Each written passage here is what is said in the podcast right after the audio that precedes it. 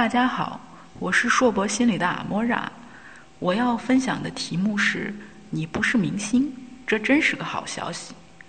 早起穿着如同最流行的韩剧欧巴一样的笔挺的衣服出门，迈着大长腿走到学校，坐在前排，窗外桃花开得极致绚烂，你被衬托的简直像个美妙的梦。中午手持新爸爸最新的咖啡。坐在小榕树下的长椅上，在阵阵微风中读着一本阿尔德斯的《美丽新世界》，耳边时不时传来路过小妹的小声讨论，话题正是帅气逼人又知性的你，是不是顿时觉得自己虚荣心爆棚，美呆了，帅毙了，分分钟可以成仙了？可是这时，同班同学走过来，对你严肃地说：“你能不能把你裤子的拉链拉上？”都开了一早上了，天崩地裂，日月无光，你是不是想马上卷铺盖提书包回家，孤独出海，找一个孤岛独自生活，这辈子再也不要见人了？多么丢脸，多么可怕，简直分分钟要逼死人的节奏啊！这些想法是不是瞬间充满了你的脑海？在人潮涌动的大街上，众目睽睽之下，你被石头绊倒了，当场扑街。在全公司的年会上做报告，说的口沫横飞，下来却发现中午的菜叶夹在门牙上。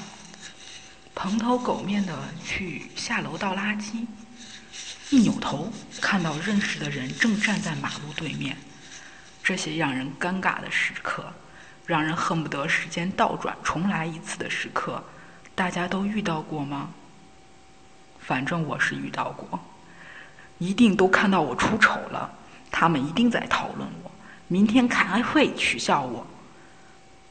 我想告诉你的是，那些让你后悔到恨不得没从娘胎里生出来的事儿，在别人眼里，可能真的不算什么。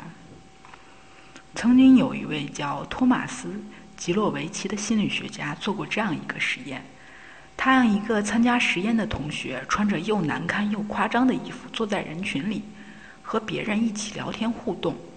之后，让参加者描述一下自己的感觉。